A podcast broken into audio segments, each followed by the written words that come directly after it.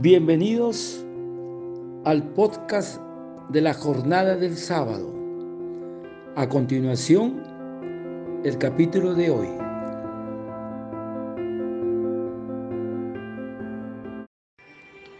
Y ven Espíritu Santo, y Jesús tomó consigo a Pedro, Santiago y Juan por su estrecho vínculo de amor con Él. Porque los favores extraordinarios de la providencia no se conceden a todos, sino a los que son más fieles a Dios, a los que muestran mayor amor y obediencia a Dios, porque el maestro tiene sus predilecciones. ¿Y por, ¿Y por qué a Pedro, Santiago y Juan? ¿Y por qué no los demás? Porque son los tres que lo van a acompañar dentro de poco en el Getsemaní, ¿se acuerdan? En la agonía. Para que no se escandalicen en la hora de las tinieblas. Pedro, el futuro jefe de la iglesia. Santiago, el primer apóstol martirizado. Y Juan, el apóstol sin mancha, a quien el Señor le encomendó a la Virgen María. Porque si queremos participar de las preferencias de Dios, debemos esforzarnos para, por serle fieles, porque Dios no trata a todos lo mismo. Eso dice San Juan Crisóstomo. Al que le muestra mayor amor y obediencia, son los que Dios los escoge. Y los llevó a un monte elevado. Es importante el silencio para poder escuchar a Dios y hablar con Él. Porque si no tenemos silencio, no podemos escuchar la voz del Espíritu. Es importante el silencio. Y se transfiguró delante de ellos esto, más que un milagro, es la cesación del milagro continuo que está haciendo Jesús al ocultar su divinidad. Y se acerca la pasión y la fe de los discípulos puede resquebrajarse. Por eso Jesús después dará ahora una potente demostración de su divinidad. Y Jesús se transformó delante de ellos, no de otros, de los que permanecen, de los que permanecieron abajo, es decir, el resto de los discípulos. A Jesús en los evangelios confirmarlo de manera más sencilla, comprenderlo de manera más sencilla, porque es conocido según la carne. O sea, por aquellos y los de abajo porque no ascienden con obras y palabras, mas llevados a la cima del monte de la sabiduría, y su rostro brilló como el sol, porque se manifestó a los hijos de la luz. Eso dice Orígenes, se manifestó Jesús. Y su rostro resplandecía como el sol, y sus vestiduras se volvían blancas como la luz, como la nieve. Y el sol de justicia, porque la oración transforma también la persona, aunque ésta no se dé cuenta. Brilló porque se manifestó a los hijos de la luz, para que abandonen las obras de las tinieblas. Gloria a Dios. Y ven Espíritu Santo y su rostro brillaba como el sol, para significar que Él es la luz que ilumina a todo hombre que viene a este mundo. Y de pronto se les apareció Moisés y Elías hablando con Jesús. Imagínense en la escena. Ambos personajes son más grandes experiencias acerca de Dios. En una, en una montaña, Moisés en el monte Sinaí recibió las tablas de la ley. Y Elías en el monte Oreb encontró a Dios, no en el terremoto ni en el huracán, sino en la suave brisa. Y al final de la vida, cada uno de estos personajes algo misteriosos. Moisés no se supo de su muerte. Parece que Dios mismo hubiera querido darle sepultura. Y a Elías lo llevó un carro de fuego. Entonces, para un israelita, Moisés significa la ley. Y para Elías, el profeta jamás visto y ser aprobado por Elías es ya la consagración total. Los dos grandes figuras del Antiguo Testamento, la ley y los profetas, para demostrar, demostrar que Jesús está totalmente apoyado por la ley y los profetas. Juan Crisóstomo. ¿Y de qué hablaban? Dicen Lucas, de su próximo éxodo. Es decir, hablaban de la gloria que había que cumplir en Jerusalén, es decir, de la cruz y de la pasión. El uno era, o sea, Moisés, él era un, uno era medio mudo, de escasa voz, y Elías era de trato rústico. Y bueno, pues, entonces Pedro dijo a Jesús, Señor, qué bien estamos aquí Pedro siempre el impetuoso, ¿no? Siempre, siempre se sentía arrebatado, como un éxtasis en contemplación por las cosas celestiales, lleno de gozo, quería morar con Jesús. De modo maravilloso muestra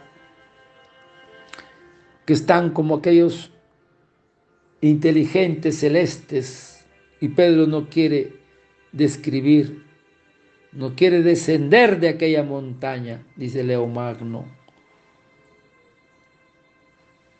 Si quieres levantarnos, si quieres, le dice Pedro, levantamos tres tiendas, uno para ti, otro para Moisés y otro para Elías. Qué bien se sentía Pedro ahí, y Pedro siempre dispuesto para la acción. Quiere permanecer en esa contemplación son momentos que todos deseamos prolongar, momentos de paz, de serenidad, de proximidad a Dios. Eso es lo que estamos ahora en estos momentos en el monte Tabor. Y la montaña de la transfiguración siempre es un lugar más agradable que el campo de trabajo diario. Es la montaña de la crucifixión. Pedro no sabía lo que decía pero una profunda se le, cubre, siente a Jesús en la transfiguración. Entonces, hermanos, y ve la gloria de Dios, y muchos años después escribirá Pedro, no hemos hablado fábulas o teorías inventadas al enseñarles sobre el poder y la vuelta de Cristo, nuestro Señor. Al contrario, les hablamos porque nosotros contemplamos su majestad cuando recibió de Dios Padre y gloria y honra. Desde la magnífica gloria llegó sobre él. Estas palabras tan singulares este es mi Hijo muy querido, en quien me complazco. Escúchenlo. Y ven Espíritu Santo y escuchan una voz. Este es mi Hijo muy querido, en quien me complazco. escuchadle. Esta voz enviada del cielo lo oímos nosotros mismos cuando estábamos con Él en el Monte Santo. Eso lo dice Pedro con una alegría y con un gozo y un orgullo.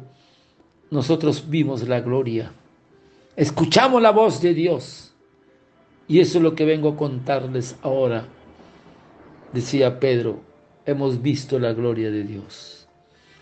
Una nube luminosa los cubrió con su sombra esa nube significa la presencia de Dios que se manifiesta y acompaña al pueblo de Israel en el desierto. ¿Se acuerdan?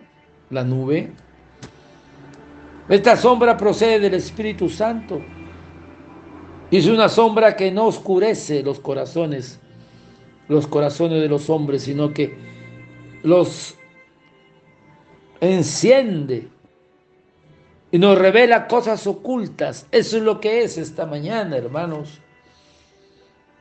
Acuérdense que en la enunciación el ángel le dijo a la Virgen, la virtud del Altísimo te cubrirá con su sombra. En el bautizo en el Jordán, este es mi hijo muy amado, con quien me complazco. Estaba la sombra, apareció también en la inauguración del templo Salomón. La sombra es Dios y si oye una voz que decía desde la nube, esa nube, este es mi Hijo amado, escuchadle. Nos repetirá siempre en nuestro corazón el Espíritu Santo, que eso quede grabado en nuestro corazón, lo que dice esta mañana en el monte Tabor. Este es mi Hijo, escúchenlo, escuchadle. Y uno de los de los principales de la transfiguración es la proclamación solemne que el Padre quiere hacer de su Hijo ante los discípulos ahí presentes y ante todos los discípulos de todos los tiempos y de todos los países del mundo y hoy nos lo dice a nosotros Jesús, este mi Hijo amado, escúchenlo. Porque el Hijo no es Elías ni Moisés, sino solamente a este a quien veis. Esta voz del Padre atestigua que el Hijo es coeterno con el Padre en la divinidad. Y sigue diciendo este es Jerónimo, ellos por los apóstoles son siervos. Este es mi Hijo, es decir, de mi misma sustancia y mi misma naturaleza. Ellos, los apóstoles, son amados, pero este es amadísimo. A este, por tanto, escúchenlo. Él es el Señor. Ellos hablan del Señor. Aquellos son siervos como vosotros. Yo no doy testimonio de mí mismo, sino el Padre que me envió es el que da testimonio de mí. Qué hermoso, escribe San Jerónimo. Y entonces, hermanos, ¿qué significa escucharlo? ¿Qué significa? Y ven Espíritu Santo. Significa que en quien me complazco, cuya enseñanza me manifiesta, cuya humildad me glorifica, pues es la verdad y la vida, mi Padre, mi poder y mi sabiduría. Esa es parte de lo que significa escucharle. Ven Espíritu Santo, ¿qué significa escucharle? Escuchar al que han anunciado los misterios de la ley y han contado la voz de los profetas. Escuchar al que ha redimido al mundo con su sangre y ha atado al diablo, ha roto las cadenas del pecado y el pacto de la prevaricación. Escuchar al que abre caminos del cielo y por el suplicio de la cruz os prepara la escala para subir al reino, dice Leo Magno. Oír a Cristo en el Evangelio, aceptar sus enseñanzas, aceptar su misterio en la cruz, es aceptar nuestra propia salvación. Solo Cristo, proclamado por el Padre, es el único que es y será siempre la verdadera luz que ilumina a todos los hombres. Cristo, nuestra uno, es nuestro único maestro. A Él escuchamos cada día, en cada jornada del sábado. La pregunta es para todos ustedes. La pregunta es, ¿en verdad lo escuchamos?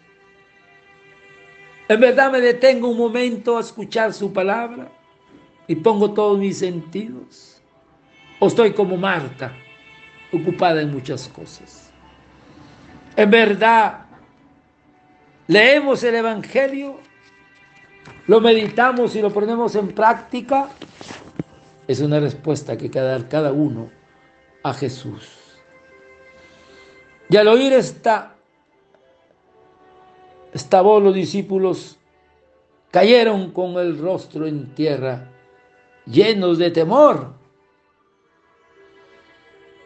Porque la soledad, la altura, el silencio grande, la transfiguración del Señor, llena de tantos crecimientos, todo se estremece, aquella luz purísima, aquella nube que los cubría. Todo hubo de contribuir a infundirles un gran temor, como un miedo, terror. Por todas partes se sentían sobrecogidos y cayeron al suelo y a la vez aterrados y en adoración cayeron de bruces, dice San Juan Crisóstomo. Y ven Espíritu Santo, ven Santo Espíritu, lléname de, de tu amor en este instante. Y entonces sentiremos la voz de Jesús, nuestro Maestro, que ante el miedo y ante la angustia nos dice, levantaos, no tengáis miedo. Y Jesús vino y los tocó a cada uno de nosotros. Siente la mano de Jesús sobre tu hombro. Y vino y los tocó a cada uno de ellos. Y el miedo se disipó. Y claro, tenían miedo porque el reconocimiento de su error. La nube luminosa que los había cubierto. Y se habían, tenían ese miedo al oír la voz de Dios, Padre, que les hablaba. Santo Dios. La fragilidad humana no puede soportar la visión de una gloria tan grande y temblando en todo momento su cuerpo y espíritu caen en tierra. Y Jesús se acerca a ellos y los tocó. Impuso las manos sobre ellos, sin unas manos ímpones. Como estaban tendidos en tierra y no podían levantarse, Él se aproximó, Jesús el Maestro, como siempre con bondad, con amor, con misericordia, y los tocó para que a su contacto huyera el temor. Y les dijo, levantaos, no tengáis miedo, San Jerónimo. Y ven Espíritu Santo, ven Santo Espíritu. Y estamos terminando este precioso Evangelio, hermanos. El misterio de la transfiguración de Jesús es como una imagen de lo que será todo nuestro amor, la transfiguración, un día. La transfiguración muestra condición humana según el modelo de su condición, su condición glorificada. Y nos anuncia que de esa condición gloriosa vamos a participar también nosotros un día, no muy lejano. Por eso la transfiguración es una, es una transfusión de esperanza, es una esperanza que tenemos cada uno de nosotros, que algún día contemplaremos la gloria de Dios y seremos revestidos de su divinidad. Por eso que el propósito, invocar siempre, y aquí está el regalo, a la Virgen María, para que me ayude a escuchar y seguir siempre al Señor Jesús hasta la cruz y participar también en su gloria. Como dice la Virgen en Caná, haced lo que Él os diga. Entonces, ¿Qué le decimos a Jesús en esta mañana? Maestro, Jesús, gracias por invitarme a subir al monte alto de la transfiguración, de la oración, porque quieres transfigurarte para que pueda comprender la grandeza de tu gloria y pueda así convertirme en ese discípulo en ese apóstol, en ese misionero, que con tu gracia pueda acercar a otras personas, especialmente de mi familia, de mis hijos, de mi esposa, de mis nietos, a experimentar la luz de tu palabra, el consuelo de tu cercanía, lo maravilloso de tu amor y tu bondad.